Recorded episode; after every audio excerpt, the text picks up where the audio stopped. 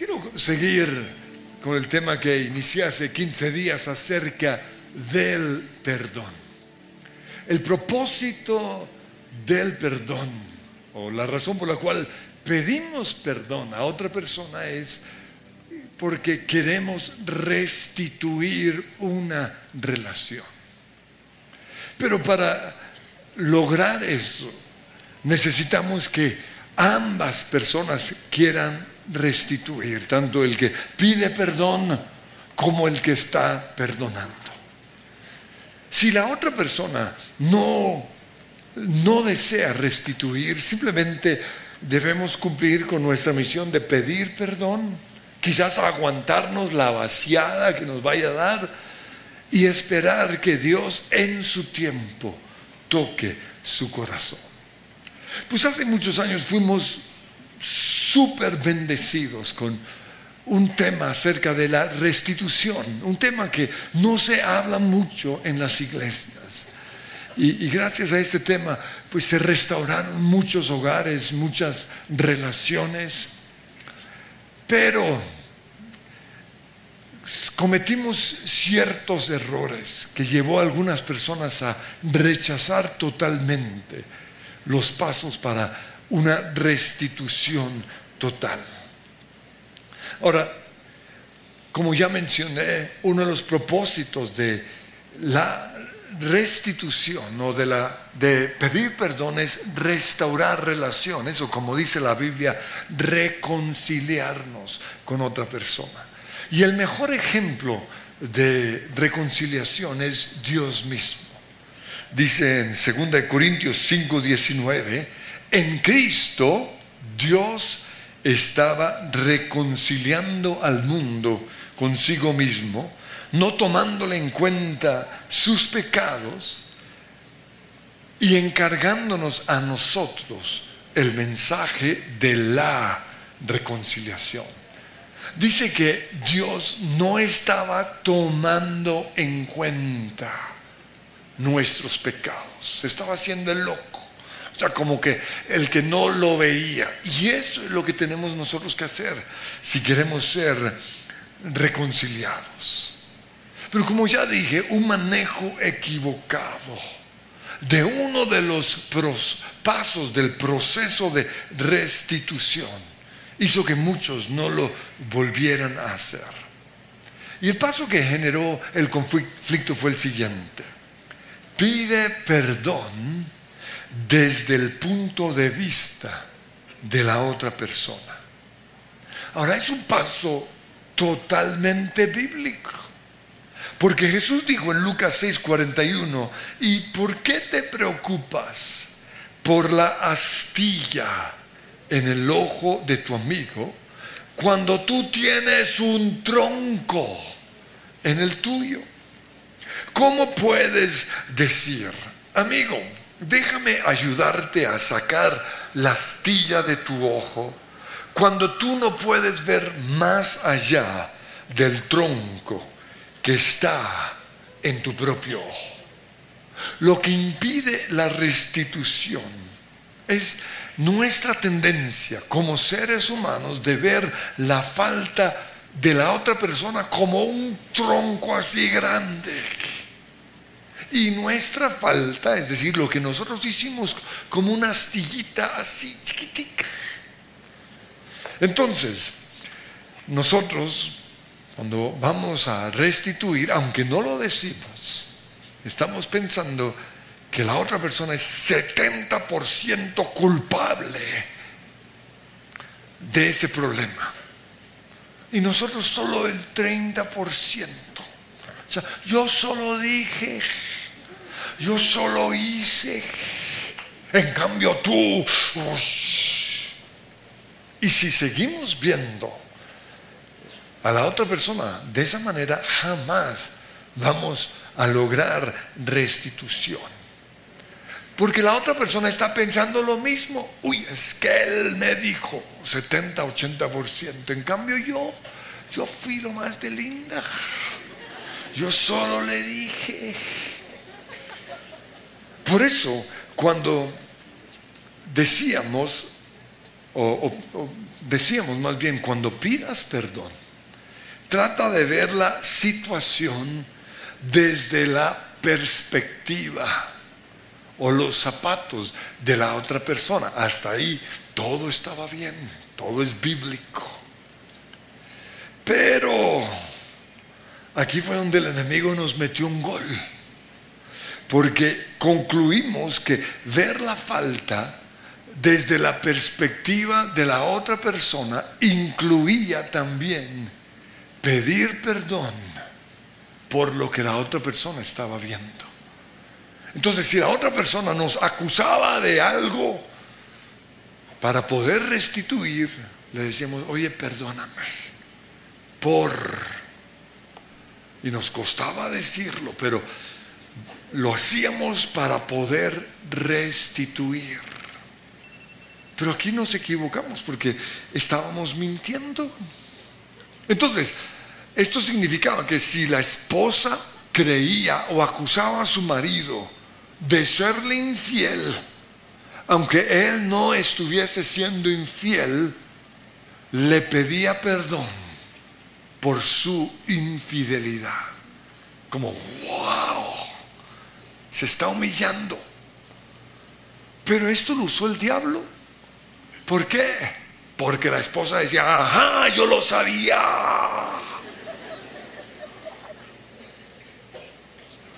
O el enemigo le llenaba de cucarachas su mente. Por eso, algo que tenía una buena intención resultó ser contraproducente.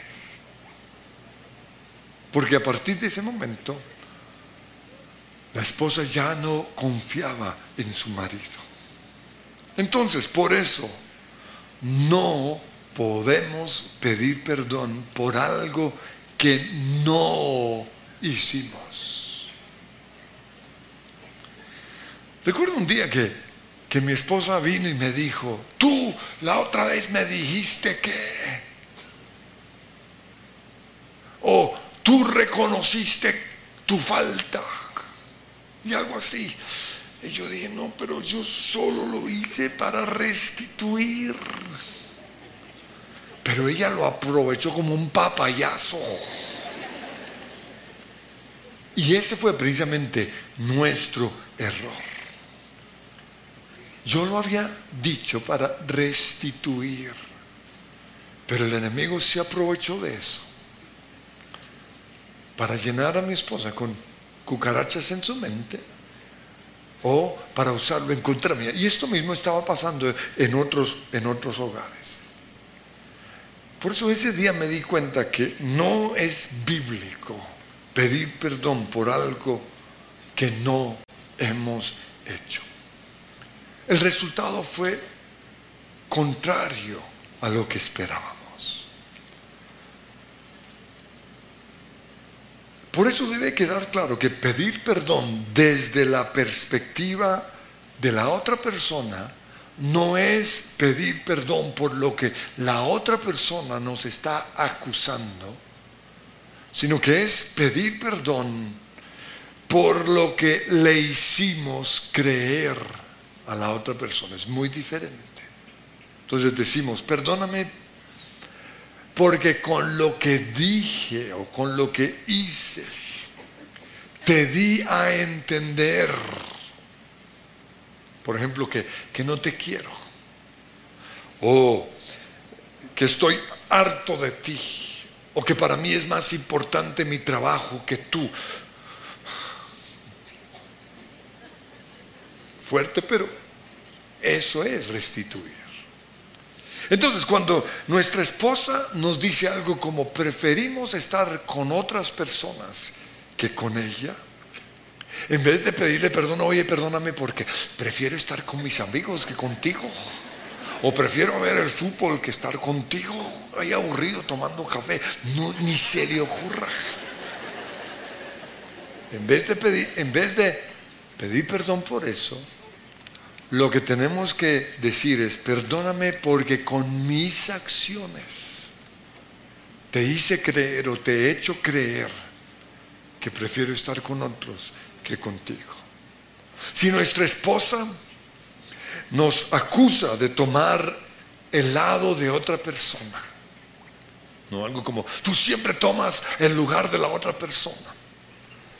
Lo que tenemos que hacer es perdóname porque por tratar de mostrar quizás la perspectiva de la otra persona parecía que estuviese tomando el lado de la otra persona, pero no es así.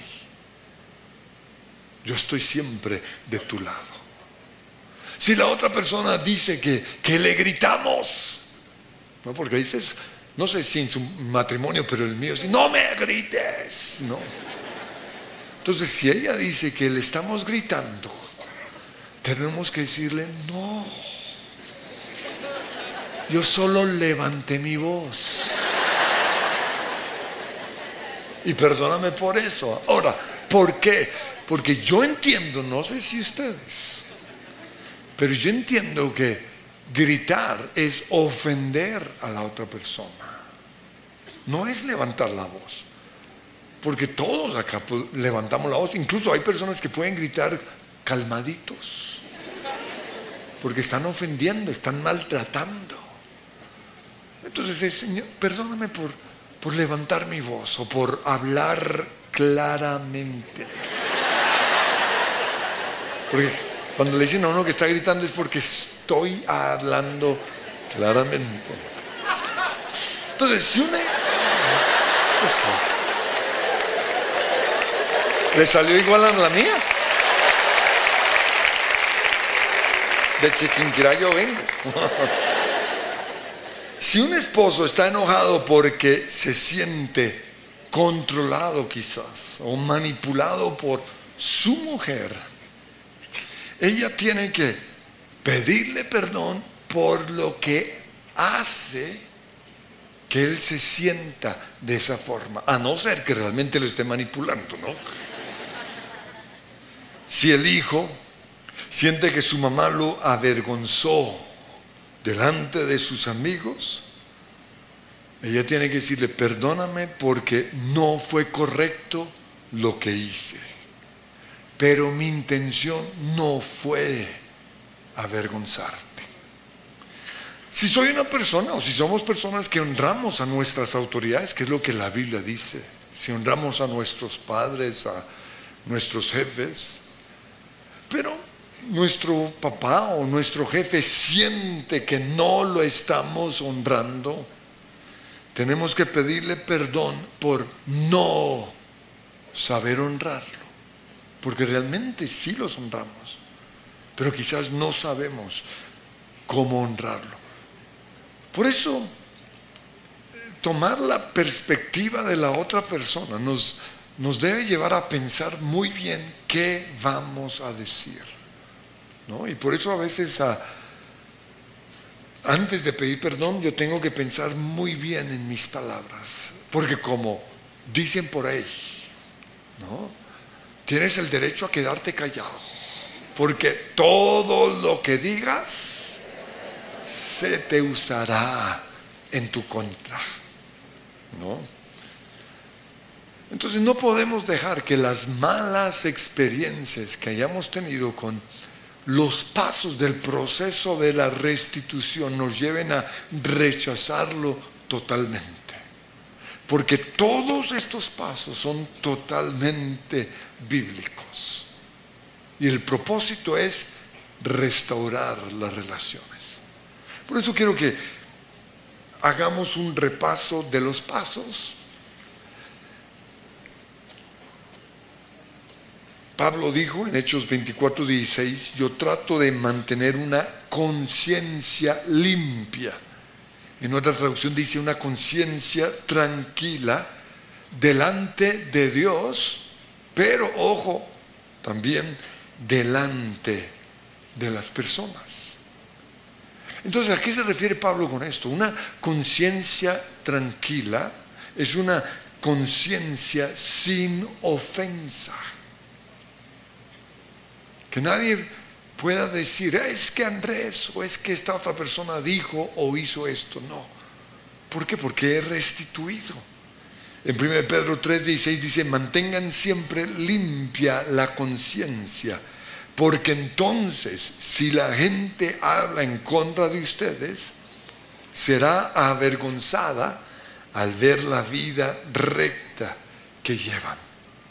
Y en Santiago 5:16 dice, confiésense unos a otros sus pecados y oren unos por otros para que sean sanados.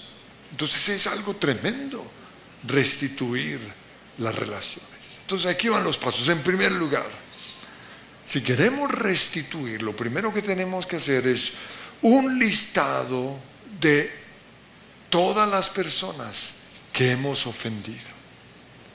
Y para esto tenemos que hacer ciertas preguntas con respecto a nuestro pasado.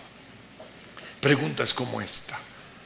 ¿Le he robado algo a alguien? O tengo en mi casa algo que no es mío. Yo recuerdo que cuando comencé a dar este tema, tenía un libro de toda una colección de un amigo mío. Entonces me imaginaba en su biblioteca casi 100 libros y le faltaba el número 25 porque yo lo tenía. Y yo hice todo por restituir. Otra pregunta, ¿le he mentido a alguien? ¿Me he enojado con alguien? ¿He irrespetado a una autoridad? Le he dañado el nombre o la reputación de una persona, hablando mal de esa persona. He sido ingrato con alguien. Preguntas así nos llevan a recordar que, o recordar a personas con las cuales tenemos que restituir. Pero además de esto, tenemos que analizar las actitudes en esas personas. Porque muchas veces decimos, es que no me gusta su actitud, pero quizás es una actitud en contra de nosotros por algo que hemos hecho. Por ejemplo, si mis padres o mis autoridades me dejan hacer lo que se me da la regalada gana, no es porque, ay, es que mis papás son libres, no es porque quizás yo soy rebelde. Y ellos se cansaron, ya, pues haga lo que quiera. Si ciertas personas me evitan, ¿no? O sea, cuando nos ven, se desaparecen y dicen, oye, ¿y este qué se hizo? Algo debe haber en nuestro pasado que tenemos que restituir. Si alguien siente que no me importa su vida, digamos un hijo, un abuelo o algo así, es porque quizás no he mostrado suficiente interés en esa persona. Si no me tienen en cuenta en la iglesia, hay gente que dice, no es que como no me tienen en cuenta, pues por algo será. Ni en la iglesia, ni en el trabajo, ni en la universidad. Puede ser porque yo he mostrado que no estoy comprometido. Entonces, lo primero, el listado. Lo segundo, tenemos que deshacernos de todas las disculpas que tenemos para no restituir. Por ejemplo, no es que eso sucedió hace tanto tiempo que yo creo que él ni se acuerda. Pero si yo me acuerdo, es porque es importante. Si yo me acuerdo de esa ofensa, es porque Dios quiere que yo restituya. Otra disculpa, las cosas se han mejorado entre nosotros, no ya volvimos a ser amigos, volvimos a ser los de antes. Bueno, quizás la relación está mejor, pero no necesariamente el corazón. Ahí en el corazón puede haber algo. Por eso tengo que pedir perdón. Otra disculpa es, es que él tuvo más culpa que yo. Y precisamente de eso se trata el, el tema que mencioné al comienzo. Yo tengo que verlo desde la perspectiva de la otra persona. Y en todo caso, aunque él tuvo más culpa que yo, uno de los dos tiene que tomar el paso y humillarse para restaurar esa relación. ¿Por qué? No, que no sea yo. O sea, ¿por qué no? O mejor, que seas tú el que tome la iniciativa. o que sea yo el que tome la iniciativa. Muy bien. Lo otro, no, pues no sé dónde estará ese tipo. No sé dónde vive, no sé nada. Yo recuerdo que cuando daba este tema, que era un tema que daba muy seguido, ah, las personas me compartían luego el testimonio. Esa misma semana, de manera impresionante, una persona que no había visto en 25 años, de repente lo volvió a ver en un centro comercial. Y eso muestra que para Dios la restitución es tan importante que cuando nosotros tomamos la decisión de restituir, Dios va a comenzar a traer esas personas a nuestra vida. En tercer lugar, tenemos que pedir perdón. Es algo bíblico. Muchos dicen, no, yo le pido perdón a Dios y a nadie más. Eso no es lo que dice la Biblia. Ya les mostré algunos versículos en donde nos damos cuenta que tenemos que pedir perdón. Si hemos pecado en contra de Dios, le pedimos perdón a Dios. Si nuestro pecado es en contra nuestra, pues pedimos, nos pedimos perdón a nosotros mismos por el daño que nos hemos hecho. Pero si nuestro pecado ha involucrado a otras personas, tenemos que pedirle perdón a esas personas. Porque si no lo hacemos, el enemigo lo sacará a la luz. Recuerdo también un hombre que,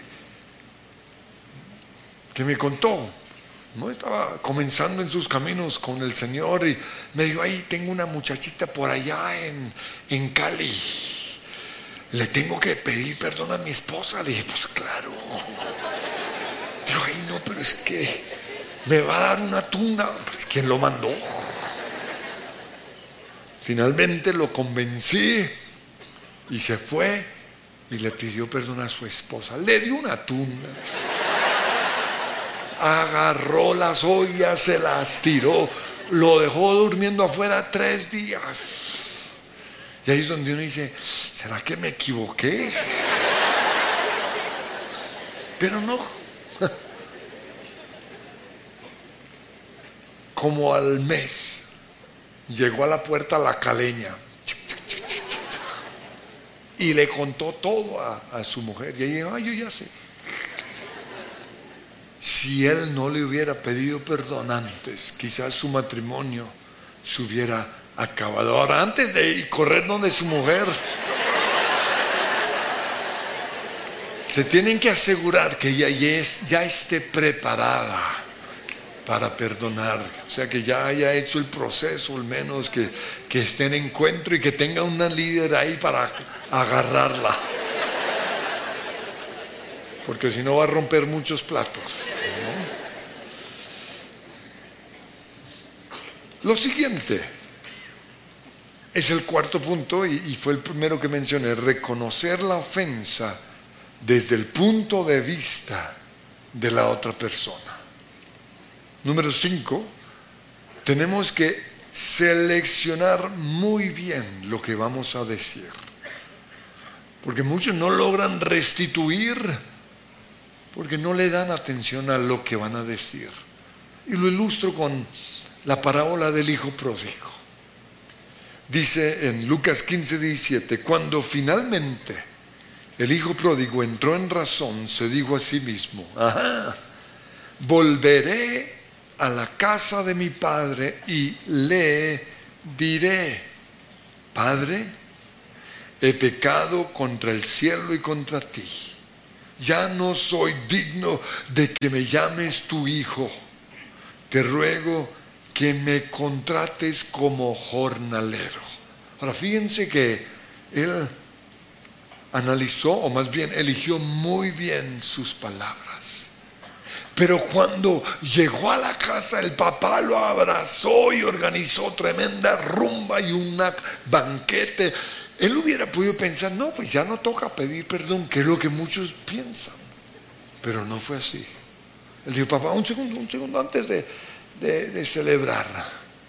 Y le dijo exactamente esto. Entonces, si queremos restituir, tenemos que elegir muy bien o seleccionar muy bien las palabras que vamos a decir. Tenemos que asegurarnos que nuestras palabras identifiquen nuestra ofensa. Si robé, tengo que pedir perdón por robar. Si humillé a esa persona, si lo avergoncé, si dañé su imagen, tengo que claramente identificar eso dentro de las palabras, pero también tengo que mostrar verdadero arrepentimiento.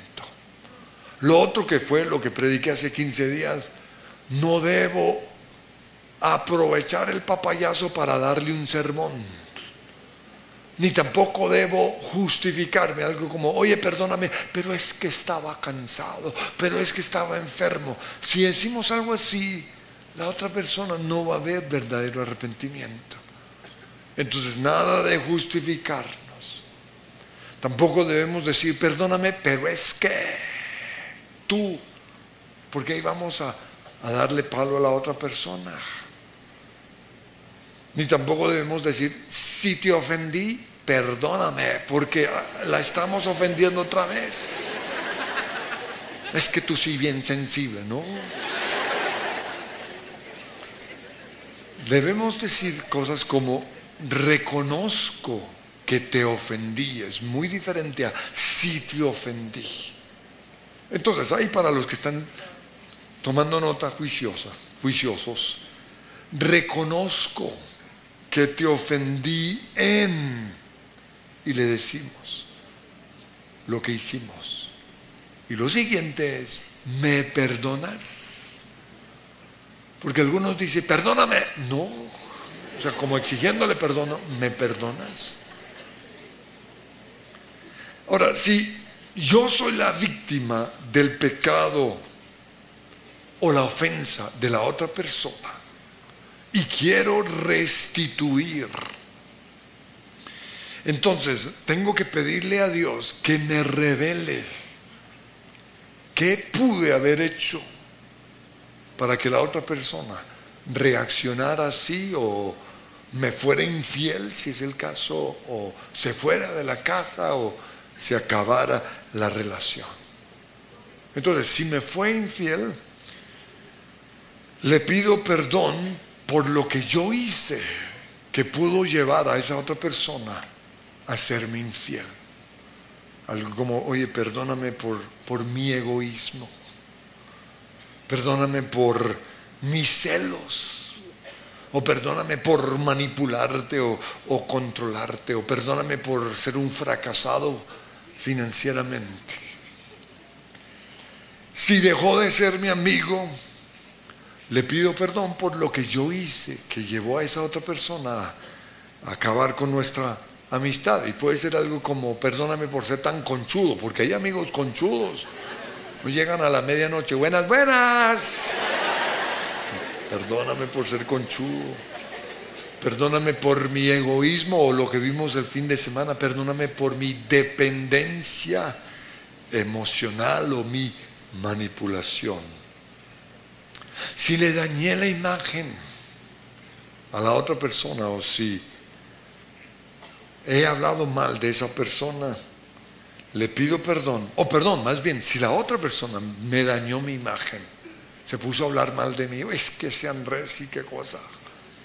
Entonces, tengo que pedirle perdón por lo que yo hice para que hablara mal de mí. ¿no? Entonces, oye, perdóname por, por, por ser envidioso quizás. No, que, Dios nos guíe, ¿no? Necesitamos aquí sí que Dios nos ayude con respecto a esto. yo tengo unos dos o tres casos así, ¿no? que se, se acabó la relación y hasta el día de hoy no sé qué hice, pero le sigo pidiendo al Señor, muéstrame, porque mi deseo es restituir con esas personas. Si se fue de, la iglesia, le pido perdón por, por lo que yo haya hecho, que lo haya llevado a tomar esa decisión. ¿no? Puede ser, yo participé en hablar mal de la iglesia, oye, perdóname, porque hablé mal de la iglesia. En sexto lugar, tenemos que restituir el daño que hemos causado.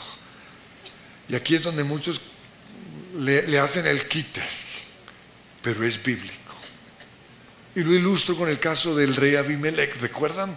Ese fue el rey que, que vio a la hermana de Abraham, porque Abraham dijo que era una hermana y le gustó.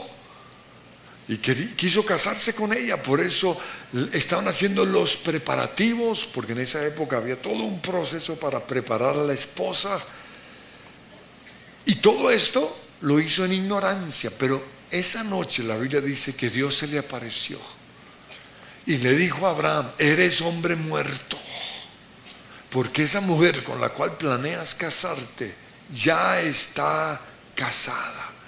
Y Dios le dijo que tenía que devolverla para librarse tanto él como su familia como toda la nación de las maldiciones. Y la Biblia nos muestra que Abimelech la devolvió, pero además de eso, pagó una compensación para restituir el daño que él le había causado a la imagen de Sara. Le dijo lo siguiente, está en Génesis 20:16, mira, le entrego a tu hermano, entre comillas, mil piezas de plata, o sea, una cantidad tremenda de dinero le dio. Y lo hice en presencia de todos estos testigos para compensarte por cualquier daño que pudiera haberte causado. Esto resolverá todo reclamo contra mí y, ojo con esto, tu reputación, tu imagen quedará limpia. Eso es restituir. Entonces, si hubo una pérdida financiera, tenemos que pagar la plata. Eso fue lo que Saqueo hizo. Él dijo en Lucas 19:8, si he robado algo a alguien, le devolveré cuatro veces más lo que le robé. Si la persona perdió su confianza en nosotros, tenemos que recuperarla una vez más. Si quedamos etiquetados con algo, no, no ese tipo es un ladrón, o ese tipo es mujeriego, o es violento, o quién sabe, la, la, la etiqueta que quedó por lo que nosotros hicimos tenemos que trabajar quizás durante mucho tiempo para quitarnos esa etiqueta. Y si le dañamos la imagen o el nombre de otra persona, tenemos que hacer lo que sea necesario por volver a restituir o poner a esa persona en el lugar en donde estaba antes. Entonces quiero que nos pongamos en pie. Vamos a cerrar nuestros ojos y ahora vamos a aplicar estos pasos. Señor, te damos gracias porque en Cristo ya somos perdonados. Pero reconocemos que hay restituciones con otras personas que tenemos que hacer. Por eso te pedimos que en este momento tú nos recuerdes todo aquello que tenemos que restituir. Nos recuerdes los nombres de esas personas.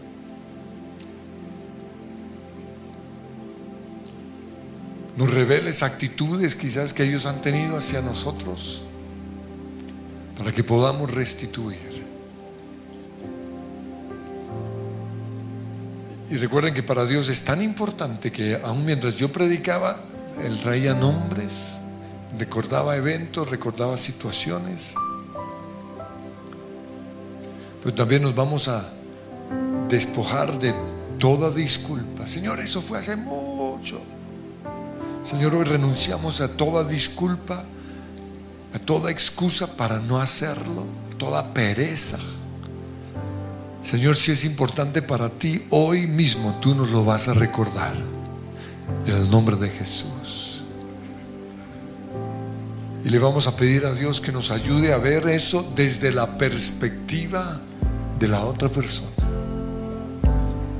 Señor, hoy reconocemos que hemos visto lo que pasó o hemos visto a la otra persona como 80% culpable de lo que pasó.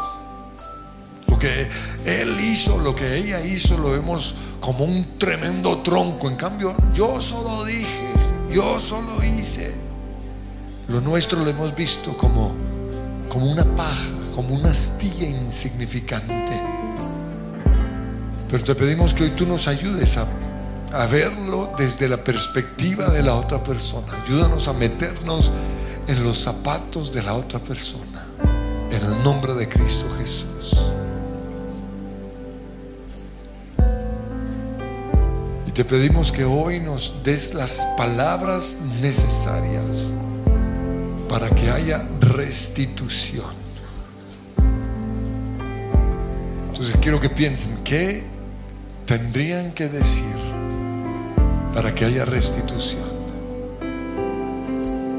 Señor, hoy renunciamos al papayazo que puede ser el, el pedir perdón, humillarnos para darles un sermón, para justificarnos, lo que sea, pero reconocemos que eso jamás va a traer restitución. Solo vamos a lograr restituir si identificamos la ofensa.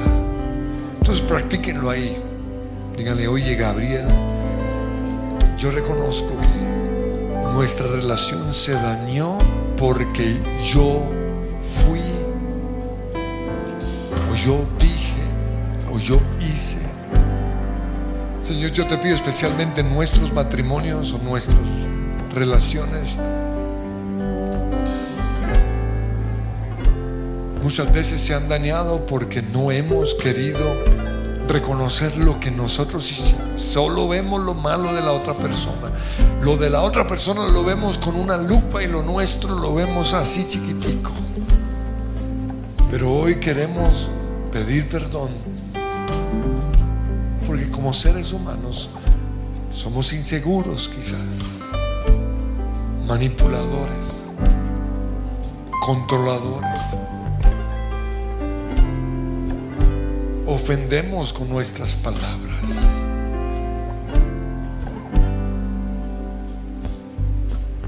Y así como el hijo pródigo tomó ese momento para escribir lo que iba a decirle a su papá, queremos también hacer lo mismo.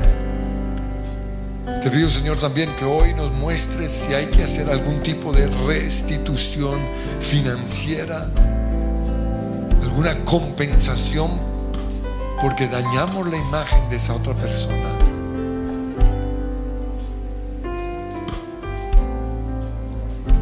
Pero te damos gracias, Señor, porque todo este proceso se inicia sabiendo que en Cristo ya somos perdonados. Te damos gracias, Señor, porque tú no nos, tú pudieras, hubieras podido destruirnos totalmente, pero no lo hiciste sino que en la cruz recibiste el castigo por nuestros pecados. queremos recibir ese, ese perdón. Y quiero invitarles a que levanten sus manos, reciban el perdón del Señor diciendo,